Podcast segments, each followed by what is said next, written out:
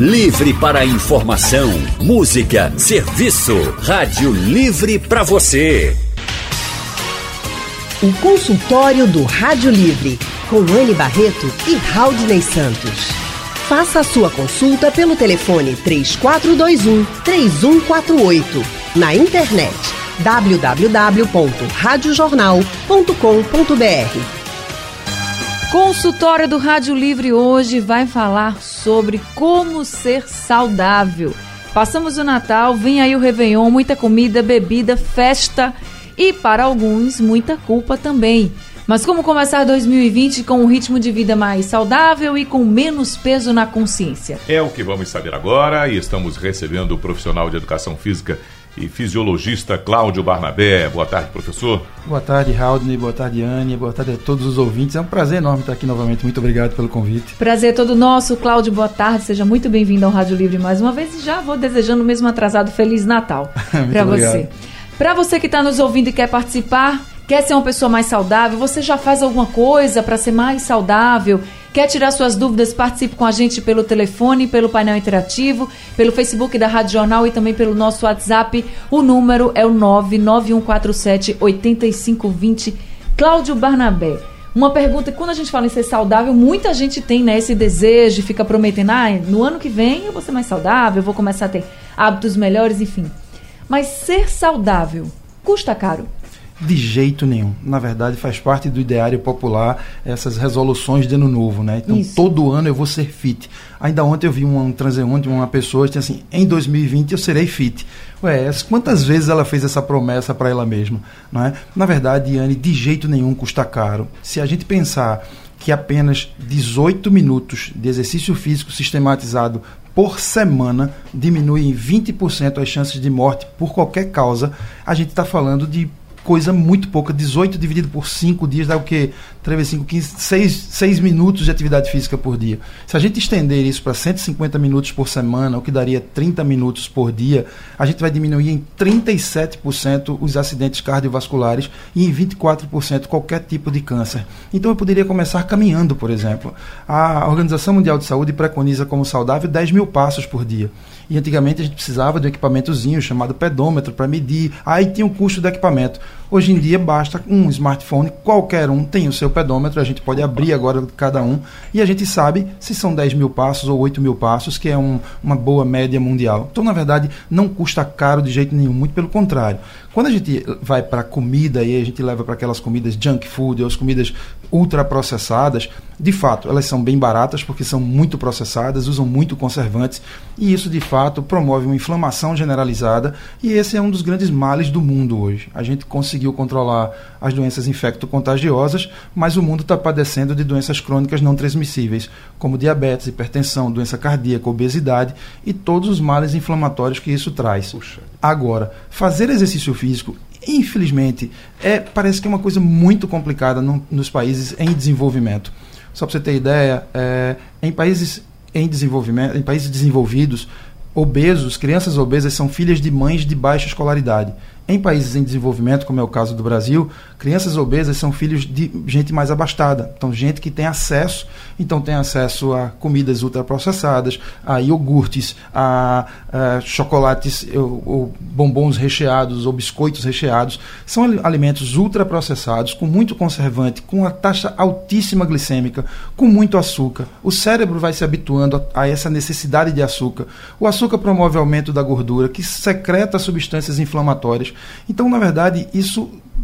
Aí, quando você me pergunta, é, realmente é caro ser saudável? Não. É caro se a gente aderir à moda. Se você pensar hoje em ser vegano, e aí não estou falando aqui em veganismo, não estou defendendo nenhuma bandeira, mas isso também é uma moda, ou seja, está na moda. Se vem para ficar ou não, a gente não sabe, mas isso é caro e custa muito. E a indústria já se apoderou disso e está fazendo muito dinheiro com isso. Então isso realmente é muito caro. Agora, se alimentar adequadamente, cinco porções de frutas diariamente, fazer cinco minutos de meditação ou cinco vezes por semana de 30 minutos de exercício físico, definitivamente isso não custa caro. Se você traduzir, se você trouxer isso para Recife, por exemplo, nós temos as academias da saúde, academias da cidade, da cidade e isso. toda essa atividade é gratuita e um exercício de altíssimo padrão com relação à manutenção da saúde da população. Agora, Cláudio, você estava falando da alimentação, a gente sabe que nesse processo de alimentação quando a gente, nesse processo, ser saudável, a alimentação, ela conta muito. Muita gente já pensa logo, ah, vou mudar minha alimentação, vou me alimentar muito melhor, mas às vezes não sabe também como fazer isso. Mas também será que precisa de muito dinheiro para ter uma alimentação tão saudável assim? A gente vai saber agora. Vamos ter dicas, orientações com a nutricionista que está aqui com a gente no nosso consultório. Ela que é especialista em nutrição esportiva, a Luciana Santana. Luciana, boa tarde para você. Obrigada por estar no nosso consultório de hoje. Feliz Natal também para você. Obrigada, Ana. É um prazer sempre estar com vocês, né? Então eu repito a pergunta para você. Passei aqui para Cláudio perguntando se ser saudável, na opinião dele, é algo caro, porque muita gente também associa a ter uma vida mais saudável gastando muito mais do que pode. E eu queria saber de você, para a gente ter uma alimentação saudável, a gente vai gastar muito? É caro ter uma alimentação saudável? Não, Anne, se a gente tem uma regra básica, né? A gente fala que é uma regra de ouro para a gente ter uma melhor qualidade na alimentação da gente, que é a gente desembalar menos e descascar mais. E aí a gente parte do princípio que a gente tem que basear a nossa alimentação em alimentos in natura. E esses alimentos in natura a gente tem uma oferta grande, dá preferência aos orgânicos, devido à questão dos agrotóxicos. E aí a gente consegue ter uma alimentação saudável de baixo custo. Principalmente a gente fazendo escolhas com aqueles alimentos que estão na safra, né, que são alimentos que têm uma qualidade nutricional também melhor. E aí a gente equilibra bem a alimentação da gente partindo desse princípio, né, como base comer mais o alimento, aquilo que a gente realmente vê, né? Aquilo que a gente vê na planta, que a gente vê o fruto que está ali, né? E não os alimentos processados e ultraprocessados, que normalmente eles são bem mais caros. Bacana, né, Nisso que, que Luciana está dizendo. E é fácil da gente entender, né? Desembalar menos e descascar mais. Eu adorei esse negócio. É, o que está processado, que o Claudio estava falando para a gente no início, e é o que tem feito mal a gente, né? Nossas gerações têm tido mais problemas e vivenciado mais dificuldades na saúde do que tiveram os nossos pais e os nossos avós mas se alimentavam melhor, muito diferente do que a gente hoje, né? As coisas isso. eram mais naturais, não é isso, Luciana? Isso. Eles descascavam mais? Eles descascavam mais, né? E a gente tem um, um, um empecilho, né? A gente tem um ponto importante que é a questão do tempo, né? Hoje em dia todo mundo se queixa da questão do tempo para atividade física, para fazer uma alimentação e preparar a sua alimentação. E aí por isso a gente teve um aumento crescente desses alimentos industrializados, onde a gente tem alimentos mais prontos, né, que podem ser feitos de forma mais rápida e a pessoa economizar o tempo. E aí a gente termina saindo dessa regra, que seria optar pelo alimento mais natural, onde a gente vai realmente precisar de um pouquinho mais de tempo para preparar. Né, e dedicar essa atenção à alimentação da gente. Então, de fato, é uma mudança né, de hábito né, e de estilo de vida também. Agora, Luciana, quando a gente fala de essa questão do tempo corrido, né? Muita gente corre muito, estuda, trabalha, tem a, aquela rotina muito intensa e realmente reclamar não tem tempo para fazer toda essa comida o tempo inteiro que é que tem uma vez na semana, pelo menos duas, eu saio um pouquinho dessa, dessa rotina e como algo que, por exemplo, um junk food que a gente fala, né? Vai lá comer um hambúrguer, vai lá comer uma, um fast food, enfim. Você acha que sair dessa rotina uma vez, duas vezes, enfim, de vez em quando sair da rotina vai prejudicar muito as pessoas ou não? Anny, o importante é que a gente sempre procure buscar o equilíbrio. Então a gente precisa ter esse equilíbrio alimentar na maior parte do tempo com relação à nossa alimentação. E hoje a gente tem várias opções de, de comidas rápidas, né, de fast food, onde tem a forma de preparar com alimentos mais saudáveis. Né? Não só aqueles necessariamente que têm um excesso de gordura, um excesso de fritura. Então, mesmo nos fast food, você tem a opção de escolher um, um sanduíche mais natural. Agora, Cláudio, quando a gente fala dessa questão de ser saudável é caro, que muita gente tem realmente faz essa relação. Se eu vou ter uma vida mais saudável, eu vou gastar mais para isso. Enfim, acham que vão gastar muito mais, por exemplo, com alimentação, vai ter que se matricular na academia de todo jeito, não vai fazer uma caminhada, como você disse, para dar esse primeiro passo, até para começar né, a ter uma vida bem mais saudável do que tem hoje. Agora, tem coisas que é de graça, né? Por exemplo, você sempre falou aqui no consultório que dormir bem faz toda a diferença. Para gente que tem, pra gente que quer ter uma vida mais saudável, dormir bem, descansar vai fazer realmente diferença? Que coisa maravilhosa, Anny, você tocou nesse assunto do sono, porque assim, quando a gente pensa como é ter saúde para 2020 ou como é ter saúde para a vida, a gente tem negligenciado bastante essa questão do sono. Na verdade, a, A Associação Mundial do Sono tem mostrado que nós adultos de 18 a 64 anos, nós temos a necessidade premente de dormir de 7 a 9 horas. Ou seja, é uma média de 8 horas por dia. Então, na verdade, quando eu digo isso, eu causo arrepio na maioria das pessoas que estão ao redor quando escutam isso. Infelizmente, a ciência epidemiológica tem mostrado que quem dorme menos vai morrer mais cedo, vai viver menos.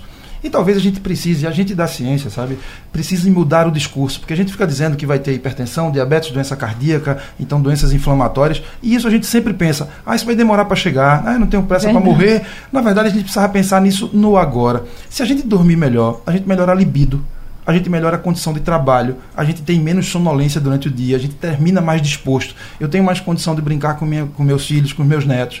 Então, na verdade, dormir bem faz parte, é a base de tudo. E dormir é uma coisa que se aprende desde a infância. Então, na verdade, eu vejo hoje pessoas educando crianças com um ciclo do sono absolutamente invertido. A criança dorme de dia, acorda de noite. Então, o consultório está cheio de gente que tem insônia, que tem apneia do sono. Então, engordar faz com que o indivíduo tenha apneia do sono. A apneia do sono pode levar à morte, leva hipertensão arterial, hipertensão pulmonar, diabetes, obesidade, distúrbio temporomandibular, causa dor e fazer exercício físico é um dos principais analgésicos naturais. Ou seja, se faz hoje exercícios de musculação para paciente com fibromialgia, paciente com artrite reumatoide, paciente com hipertensão, com doença cardíaca. Eu coordeno um projeto de, exercício sistematizado para diabéticos aqui na Universidade de Pernambuco e os nossos pacientes têm como doença de base o diabetes. Mas eles não são só diabéticos, são diabetes cardiopatas, neuropatas, nefropatas, não são pacientes transplantados então, pacientes que, se tivessem tido um bom controle, a gente tem inclusive casos de remissão do diabetes. Nós temos 10% dos nossos pacientes lá com remissão do diabetes. O que significa isso? A gente, através de exercício físico e bons hábitos alimentares, a gente consegue tirar a droga. Então o paciente chega a dizer assim: ah, vocês curaram meu diabetes. Diabetes não tem cura, mas o indivíduo está sem uso de medicamento porque diminuiu o peso e o seu pâncreas consegue produzir uma quantidade de insulina adequada hoje, a ponto de ele não precisar de insulina exógena. Aquelas furadinhas Sim. que são várias vezes por dia, aquela medição de várias vezes por dia furando os dedos. Então, na verdade, assim, a gente talvez precisasse se conscientizar. O Brasil hoje tem apenas 4% da população, da população fazendo exercício físico em academia de ginástica. Nos últimos 10 anos isso aumentou 2%. Era 2%. São dados da IRSA, dados internacionais. Nos Estados Unidos são 25%. Então, puxa, Cláudio, um, um, país tão obeso, um país tão industrializado, mas 25% da população faz exercícios em academia de ginástica. Fora que os próprios pais têm aquele incentivo das crianças fazendo esporte desde a infância. No Brasil, a gente tem uma dificuldade, porque o esporte faliu, eu não tenho mais clubes, eu não tenho mais crianças fazendo esporte nos clubes. O esporte na escola faliu, eu não tenho mais escolas com grandes quadras, grandes ginásios, grandes campos, como os grandes é, colégios antigamente. E a ciência epidemiológica mostra que aquele, o adulto que faz exercício é aquele que teve a, a, educação na mais tenra idade. Então, depois que você fica adulto, você chega no consultório e o médico diz: olha, agora você tem que fazer exercício ou vai morrer, o cara não tem o mínimo de habilidade específica para executar ou o mínimo de aptidão física para suportar. E nos primeiros 45 dias ele só sente calor, dor e cansaço. E ninguém gosta disso. Então, na verdade, os estudiosos do comportamento mostram que eu preciso ter 21 vezes a repetição daquele ato para que isso se torne um hábito. Agora, para perder esse hábito, basta uma gripe de final de semana ou uma farra agora de Natal para Ano Novo. E quantos que estavam treinando não vão voltar a treinar agora em janeiro, né? porque vem as férias. Puxa vida realmente é algo que a gente precisa pensar muito e descansar é muito importante. Se a gente não dormir, se a gente descansar. Cláudio, inclusive, disse isso para mim, eu segui seu conselho, viu? Tô dormindo bem mais e realmente muda muito a vida da gente. Agora, voltando para a alimentação, e aí a Luciana, eu queria que comentasse também sobre outro hábito que às vezes a gente acaba negligenciando e que é importante para uma vida mais saudável, que é a questão de beber água. A gente fala muito da alimentação, ah, eu vou mudar meus hábitos alimentares, mas esquece de beber água.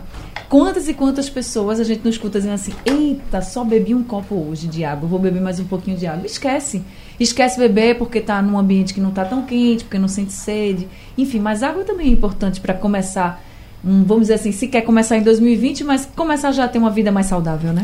Sim, com certeza, né? A partir do princípio que nós somos 70% de água e essa água precisa ser renovada senão ela vai ficando suja dentro do nosso próprio organismo, né? Então a gente precisa de fato, né, ingerir uma, na média de 2 a 2 litros e meio por dia de água. Agora a gente está chegando na época mais quente, né, que é o verão. Verdade. Então a gente precisa ter essa consciência, né? Se tem dificuldade de entrar nesse ritmo, bota um alerta, né, de repente no celular e ele vai dar lá dando bip de meia meia hora, de um em uma hora né? Anda com a sua garrafinha de água para onde você for, oferece água ao idoso, que normalmente tem uma, uma sensação de sede diminuída, mas não a necessidade da sede, né? Ela continua presente, mas eles têm uma, uma sensação de sede diminuída. E a criança também, que normalmente quando está brincando com muita euforia, não lembra de beber água, não lembra de comer. Então a gente tem sempre que estar tá oferecendo água à criança. Né? E o próprio adulto em si também ter essa consciência né, de ter esse cuidado de estar tá sempre se hidratando, né? E de preferência nos intervalos das refeições, né? Nunca a gente aumentar essa quantidade de líquido na hora que a gente vai fazer uma grande refeição, para não prejudicar o próprio sistema digestivo, né? A, a, digestão que vai ser feita naquele momento com o excesso de líquido, ela termina sendo prejudicada. É importante lembrar que a sede é um, é um sintoma de que o organismo já desidratou. Então, na verdade, como a Luciana está falando, a gente precisa repor essa água ao longo do dia, porque quando eu já estou desidratado, quando eu vou tomar água, muitas vezes a sede é uma desidratação severa que eu já estou devendo água faz tempo. E não tem só a perda de água, tem perda de eletrólitos que mantém o nível de tônus muscular, o tônus da pressão arterial, mantém o organismo funcionando. É só lembrar que todas as funções metabólicas, inclusive queima de gordura, aumento da massa muscular, estão todas relacionadas com água dentro da célula, com hidratação da célula. Se a célula estiver túrgida, desidratada, todo o metabolismo vai a zero, então tudo vai, vai competindo para o indivíduo entrar no processo inflamatório. A gente tem uma, uma informação, Luciana, queria passar limpo aqui com usando seus conhecimentos, sua, sua especialização é, em nutricionista que também é pós-graduada em nutrição esportiva. É um pessoal que faz uma caminhada em qualquer local e tem oportunidade, a, após a caminhada, tá, principalmente o que nos leva a, a, a, nos movermos mais inicialmente, é a necessidade de uma perda de peso. É o que mais acontece, eu acho que é o que você ouviu isso também, né, Cláudio? Pessoal, eu queria perder um, perder um pezinho. Aí vou começar na caminhada. E no, no, assim que termina a caminhada, a pessoa encontra uma barraca de água de coco e vai lá e toma um, dois cocos após aquela caminhada.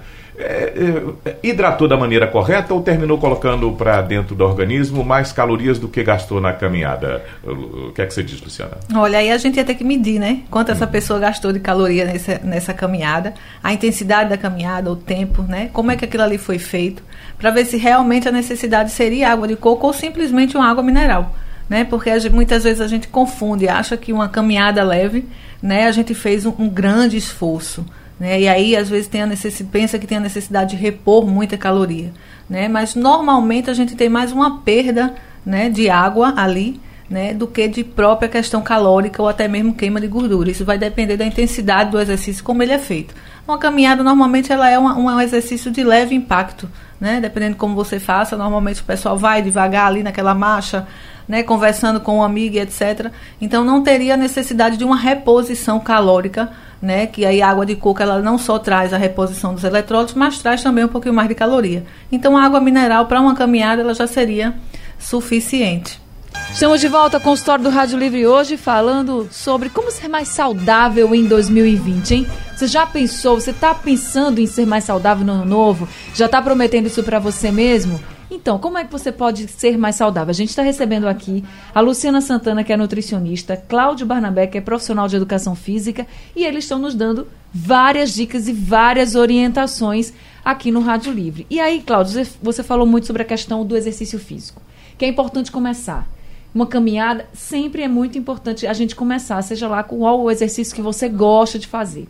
Mas aí surge aquela história, por exemplo, tem muita dona de casa que está ouvindo a gente agora e diz assim: meu amigo, eu já faço tanta coisa em casa, eu não paro, porque eu trabalho dona de casa, ele não para nunca, é eterno, né? Porque você varre a casa, chega alguém com o pé sujo, já sujou de novo. Você termina de arrumar a cozinha, vai alguém toma um suco, come um bolo, não sei o que, já, tá, já tem prato na pia.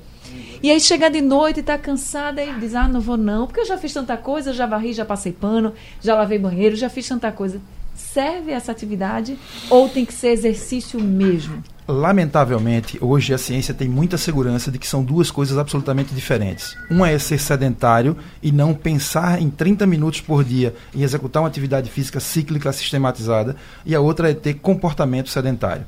Então, infelizmente, essa atividade da, da, da dona de casa, de lavar, passar, cozinhar, é, imagino quão pesado deva ser passar roupa e tirar roupa da, do varal, etc. Então, infelizmente, essa atividade ela não oferece sobrecarga que cause adaptação muscular ou cardiovascular. Então, na verdade, o gasto energético é insuficiente. Do ponto de vista da melhoria do cardiovascular, também é insignificante. Então, a gente chama de estímulos débeis, ineficazes. Mas tem uma saída para essa dona de casa que está agora nos ouvindo e diz assim: ah, isso que ele está dizendo é utópico O Colégio Americano de Medicina Esportiva tem um programa de exercício chamado 7 Minutos, ou 7 Minutes Workout. Esse programa, em 7 minutos, você faz atividades de 30 segundos com 10 segundos de intervalo. 30 segundos, 10 segundos de intervalo. Só tem 12 exercícios. Se isso for feito em 7 minutos, 3 vezes por semana, em dias alternados, isso diminui em até 30% as chances de você ter uma doença crônica não transmissível, como diabetes, hipertensão, e melhorar todos os aspectos do comportamento que a gente falou aqui. Melhorar a qualidade do sono, diminuir a quantidade de vezes que acorda à noite, diminuir a latência do sono, que é aquela insônia que acontece quando eu deito e não pego no sono nunca. Então, o ideal é, se eu deitar em 15 minutos eu não pegar no sono, o ideal é levantar dessa cadeira, ou melhor, levantar da cama e procurar uma leitura, uma música baixa, uma luz baixa, apagar todas as luzes e LEDs, que agora os LEDs são azuis e fica um monte de coisinha acesa, que também atrapalha a secreção de melatonina, que é o hormônio que induz o sono. Então, na verdade, com apenas 7 minutos de dois exercícios de 30 segundos, eles são um pouquinho mais intensos, três vezes por semana, já é possível melhorar significativamente a condição de saúde. E esses exercícios podem ser feitos onde? Absolutamente em casa, todos sem aparelhos, todos sem implementos. Eu preciso de uma parede para eventualmente me encostar nessa parede. São exercícios isométricos, são aqueles que fazem contração. Imagine você encostar na parede e simular que está sentada numa cadeira invisível. Então, passar 30 segundos nessa posição, 10 segundos de intervalo, fazer três vezes. Dói. Então, dói, Dói a né? Mas só são sete minutos. Então, É qual é a verdade. desculpa de que eu não tenho tempo? E, na verdade, eu E de estaria... que precisa ir a uma academia. E de que precisa ir a uma academia. Agora, e de que eu Cláudio, preciso sair de finaliza, de- casa. finaliza depois essa sua instrução, dizendo onde é que as pessoas acessam essa. Pronto. Esse, Isso é muito simples. Google. YouTube, Programa de Exercício de 7 Minutos do Colégio Americano de Medicina Esportiva. Ou então, ACSM. Colégio Americano. Não, é em inglês, né? American College of Em português seria invertido. Então a gente coloca programa de, De 7 exercícios. minutos, de 7 minutos do Colégio Americano de Medicina Esportiva. Google, vai direto. Vai aparecer um link e um programa. Eu posso disponibilizar para a rádio depois, eu tenho esse vídeo. Certo. Nós a gente vai cobrar, pres- claro. prescrevemos muito o 7 Minutes Workout e é um programa sensacional, podendo, podendo ser feito por uma infinidade de pessoas com contraindicações bem relativas. Então, o próprio o Colégio Americano estratifica as pessoas em moderadamente, é, aparentemente saudáveis, risco aumentado ou doença conhecida. Para as pessoas com doença conhecida ou com doença metabólica ou cardiovascular, essas não, precisam de um, uma estratificação de risco um pouco mais aguerrida. Mas pessoas com até dois fatores de risco coronarianos ou metabólicos, ou pessoas aparentemente saudáveis, o, o programa de 7 minutos é muito bem aceito por qualquer organismo. Tá certo. Quem tá na linha com a gente e quer participar do consultório é o Freire, do bairro do Ibura. Freire, boa tarde para você. Caiu a linha? Vai Caiu então? Zacarias. Acho que o Zacarias está com a gente ainda. Zacarias, do Ibura. Olá, Boa tarde, Zacarias. meu amigo. Raul de Santos. Boa tarde, dois doutores aí do Boca, né, o Consultório de Graça. E Anne Barreto, prazer, Anne. Prazer, Zacarias. Feliz Natal para você. Minha amiga, a gente tá sentindo sua falta, viu? Oh, muito obrigada. Tava na folga do. Natal. E também a Alessandra Torres foi um show de bola aí também, viu? tá certo. Olha, antes de fazer a pergunta, eu vou desejar um feliz ano novo aos pessoal que tá aí da Consultório de Graça. Que Deus abençoe todos vocês. Muita paz e muita saúde. Pra é você duas também. perguntas que eu vou fazer, viu? A Pode fazer. primeira pergunta é o seguinte: como eu gosto, você sabe, gosto muito de dançar, a minha glicose chegou a 145, mas agora ela está em 86. Aí eu queria saber com o pessoal aí se tá beleza normal. E a outra, tem um amigo meu que ele tem diabetes. Aí quando ele vai tomar um whiskyzinho, quando ele tá no brega, aí ele fica com medo de que a água de coco é ruim para quem tem dia- diabetes. É verdade, uma boa tarde, tudo de bom. Obrigada, Zacarias. Obrigada. Boa tarde para você. Feliz ano novo também, Luciana. Oi, Zacarias, tudo bem? Olha, água de coco sim, né? A água de coco não é um alimento indicado para quem tem diabetes, tá? Ele tem um índice de glicose muito alto e ele é de alto índice glicêmico, ou seja, vai ingerir e vai subir rapidamente a glicose, né, de qualquer indivíduo. Então é um risco para quem tem diabetes. E quanto à glicose de 86, só a glicose em jejum não seria um dado, né, único que a gente avaliaria para a gente saber se está né, com risco de diabetes ou se está boa a sua glicose, né? Teria que ver outras coisas. Mas, no geral, a glicose de 86, ela tá, de uma pessoa saudável, ela tá dentro do padrão, né, de que a gente recomenda. Mas veja que coisa interessante, né? Ele diz que tinha glicose de 148, eu estou imaginando que é a glicose de jejum. E passou a dançar e a glicose caiu para dentro dos parâmetros normais, naturais. Isso. Então, na verdade, a gente precisaria fazer um exame de HB1C, de hemoglobina glicada, para saber nos últimos três meses como é que está essa média de glicose. E hoje se faz, o que se pensa muito no, na, na, na, glicemia saudável, é o tempo dentro da meta, entre 70 e 180 é, miligramas por decilitro durante o dia. Mas, puxa, parabéns, Zacarias, você está muito bem, continue dançando, se puder aumentar mais um dia por semana, tá bom também. Era isso que eu ia dizer, Zacarias dança muito, viu? É um dançarino, pé de valsa, como diz a história. ele já, ele é o nosso ouvinte. É uma boa atividade, é, né? Um muito conhecido bom. aqui e dança bastante. E eu tá, acho parabéns. com muita frequência. Não sei se ele faz outro exercício, mas a dança eu sei que ele faz. Agora a gente vai conversar com Almírio de Garaçu. Almírio, boa tarde para você. Alô, Almírio? Tá na linha 1? Almírio, tá me ouvindo? Temos problemas com a linha 1, não tem problema. Qualquer coisa, Almírio volta a ligar aqui para a gente. Pelo painel interativo, o Andrews, de Aldeia, está dizendo, Cláudio, que gosta de caminhar 30 minutos e depois fazer uma corrida leve de 30 minutos. E pergunta para você se está correto. Na verdade, grosso modo, está muito bom. Ele caminha, faz uma atividade um pouco mais intensa. Eu só completaria aí, Andrews, com atividade contra resistência, atividade de funcional, de musculação. É, hoje em dia se sabe que atividade per si, só atividade aeróbica, a gente pode perder a massa muscular. A gente chama esse processo de sarcopenia e isso diminui a qualidade de vida. Então, um trabalho contra, contra resistência, um trabalho de musculação, completa muito essa atividade aeróbica que ele já faz muito bem. Alimentação saudável. Estou vendo aqui, é, Luciana, sobre o que fazer para manter essa alimentação saudável no dia a dia, que grupos de alimentos que sejam fáceis da gente identificar e que a gente deve dar prioridade a eles.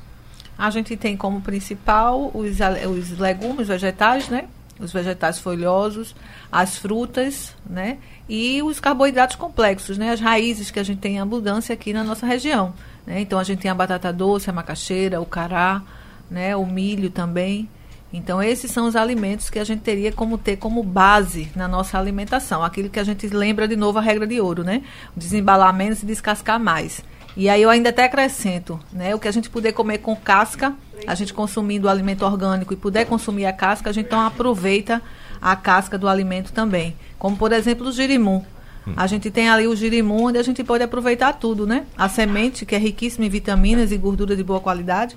Então a gente pode extrair a semente lá, limpar, botar para secar, dar uma torradinha nela, opa, né? Opa. O girimum a gente consome completo, dá para fazer ele assado, né? Dá para fazer cozinhar e assar no forno, temperar com um pouquinho de azeite, colocar um pouquinho de orégano em cima, também fica uma delícia como acompanhamento das refeições.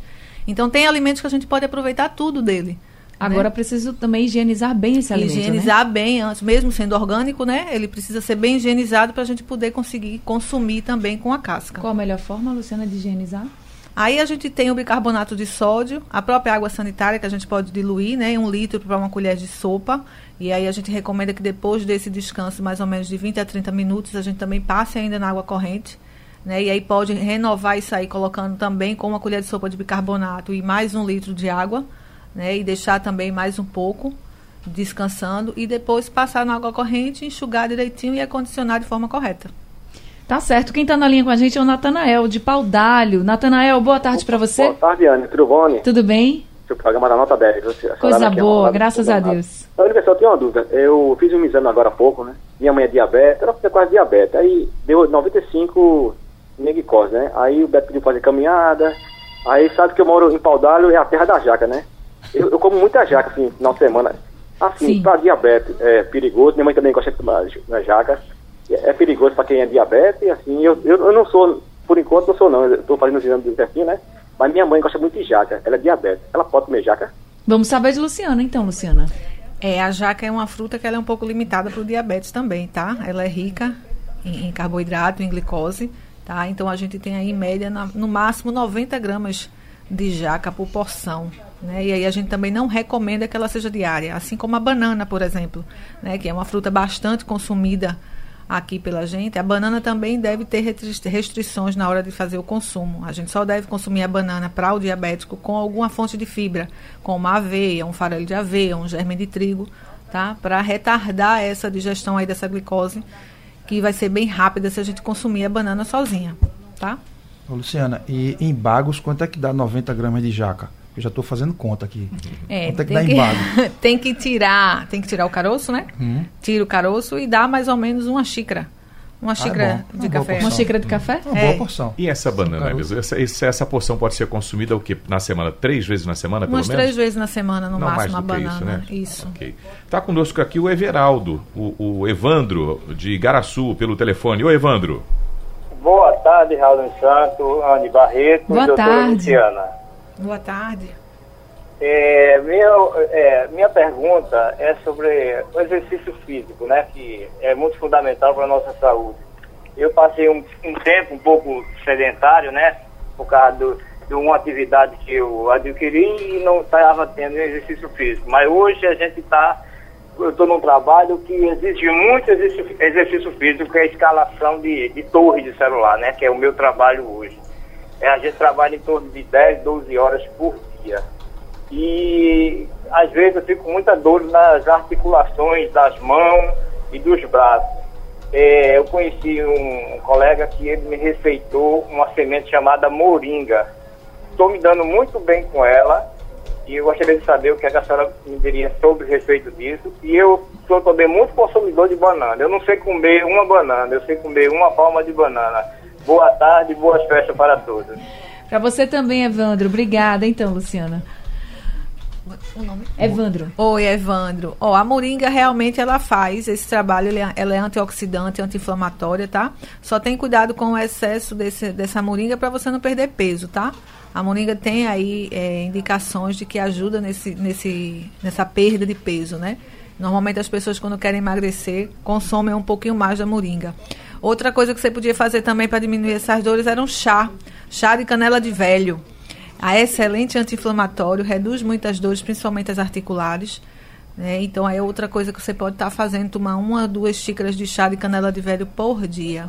Tá? E cuidado com a banana, o excesso da banana. A gente não pode sobrecarregar o, a alimentação da gente na monotonia, tá? A gente tem que variar, porque nenhum alimento é completo. Então, vamos variar essa banana para incluir também laranja, mamão, melão e absorver outros nutrientes necessários também, tá? Consultório do Rádio Livre hoje falando sobre como ser mais saudável. Essa é sua meta para 2020. Estamos trazendo várias orientações aqui no consultório. Estamos recebendo a Luciana Santana, que é nutricionista e é especialista em nutrição esportiva, e também o profissional de educação física e fisiologista Cláudio Barnabé. Cláudio, chegou uma pergunta para você aqui no painel interativo. É o João de Moreno. Está perguntando se é melhor fazer hidroginástica ou caminhada de uma hora. Nossa. João, na verdade são coisas que se completam. É, a hidroginástica tem um caráter contra a resistência, aquilo que eu vou falando, que aumenta a massa muscular, secreta miocinas, que são substâncias absolutamente anti-inflamatórias. E a caminhada é uma atividade de cunho aeróbico. Então, na verdade, o ideal seria conjugar as duas coisas. E não precisa ser no mesmo dia, não. Pode ser em dias alternados. A caminhada num dia e a hidroginástica no outro. Agora, Luciana, a gente falou tanto da banana, você disse que é para evitar um pouco, né? Porque tem gente que come muita banana, ou pelo menos todo dia tem que comer banana. A gente acabou de ouvir uma pessoa que disse que comia uma palma de banana, né? Não conseguia comer pouca. E aí o Carlos Roberto está perguntando se banana realmente evita cãibra ou se é mito. É, a alimentação de uma forma geral, quando ela está equilibrada, a gente termina tendo ganho na saúde, né? E esse equilíbrio evita várias várias situações desagradáveis, como uma delas é cãibra, né? E como ela é rica em potássio, o potássio ele vai estar tá atuando lá na musculatura, então de fato a, a, banana vai ajudar, né? Vai auxiliar aí nessa prevenção contra cãibras, né? Lembrando que todo o alimento quando a gente consome, ele passa por processo digestivo, absorção, até o transporte dos nutrientes, para que se chegue realmente às nossas células. Né? Então, existe toda uma necessidade de um equilíbrio nessa alimentação para, de fato, até que esse potássio, por exemplo, da banana, ele seja realmente absorvido e transportado para o local onde ele deve estar tá, tá nutrindo né, a célula. Luciana, é tão comum a gente ouvir pessoas dizerem assim, ah, eu não gosto de legumes, mesmo adultos. Com os colegas a gente, ah, eu não gosto muito de legumes, não gosto muito de verduras. Por que há uma rejeição do que me parece ser acentuada até? Porque a gente sempre encontra alguns colegas que falam isso. Faltou educação alimentar mais cedo, ou incentivo para que desde cedo se acostumasse com o paladar de legumes e verduras? O que é porque tanta gente resiste? Olha, Raul, o que a gente observa é que até os dois anos de idade, né, a mãe principalmente, ela tem uma preocupação maior com relação à alimentação da criança e a própria alimentação infantil ela é um pouco diferenciada. Então, até aí a criança vai consumindo. Quando a gente chega no consultório, o pediatra faz assim, agora a alimentação é da família, a gente percebe que esses hábitos vão sendo deixados de lado. Uma das coisas que a gente comentou no começo é a questão do tempo, hum. né? A questão do você estar tá disponível de preparar essa alimentação e aí melhorar o sabor dessa alimentação, né? Inovando com preparações, não deixando cair a, a, a na monotonia, né? Os alimentos, a, a refeição que você vai fazer. A questão da saída da mulher para o mercado de trabalho também, a gente teve uma perda em relação a isso né, do cuidado da mãe estar em casa olhando essa alimentação e orientando isso, né, a própria crescente né, do, dos produtos, o crescimento dos produtos alimentícios, né, com a variedade grande, e as propagandas também. Então são vários fatores que interferem, né, as substâncias que são colocadas nos alimentos pré, é, pré, é, industrializados que terminam modificando o seu paladar. Né, e algumas substâncias que são viciantes, inclusive, que estão lá presentes e ficam estão movimentando na sua corrente sanguínea. E quando essa substância tem uma queda, a gente sente a necessidade de consumir determinado alimento específico. Isso é real, Luciana? Que às vezes a gente escuta umas coisas dessas e acha que é meio que a, a teoria da conspiração. A indústria utiliza de alguns é, elementos que vão fazer com que a gente sinta a necessidade, o organismo meio que, colocando aspas, se vicia em querer mais daquele, daquele produto? A própria cafeína é uma delas, né? Açúcar própria, é outro. Açúcar é outro também que vicia. O açúcar então, age no mesmo. Então é real. O então açúcar é age na, na, mesma porção do cérebro que a cocaína. Então, quando você dá cocaína e açúcar e faz uma tomografia, você vê as mesmas regiões do cérebro ativadas da mesma forma e causa a mesma excitabilidade. Então, a gente já não necessita mais com tanto açúcar porque o organismo está se acostumando. Mas o açúcar é viciante e ele às vezes é escondido no alimento com outra substância, como por exemplo refrigerantes de cola, refrigerantes pretos. Eles têm sete, aliás, o refrigerante em, em comum, em si, né? eles têm sete colheres e meias de açúcar. E por que, que a gente suporta isso? Porque tem o ácido fosfórico e outras substâncias que inibem o sabor adocicado e a gente suporta. Só que o cérebro, como ele é glicose dependente, daqui a duas horas ele faz, opa, eu quero isso de novo. Então é viciante e é de propósito, Raul. Não é teoria da conspiração, Olha. não. É constatado. E a gente tem outro fator interessante também, que muitas vezes a gente não raciocina. Esses alimentos ultraprocessados, eles são mais fáceis de digeridos pelo organismo. E a gente de uma certa forma, é meio que preguiçoso, né? A gente tem uma, certa preguiça para fazer o exercício. E aí os nossos órgãos também vão ficando preguiçosos. Você digerir uma, uma, uma refeição de uma salada crua é diferente de você, você digerir já uma, uma refeição com uma salada com legume cozido. E imagine você digerir algo que já está ali ultraprocessado. Então a gente começa a, a deixar o nosso organismo preguiçoso também para digerir certos alimentos. E aí a gente vai terminar buscando um alimento que ele seja processado por nosso próprio organismo mais rápido, sem muito trabalho.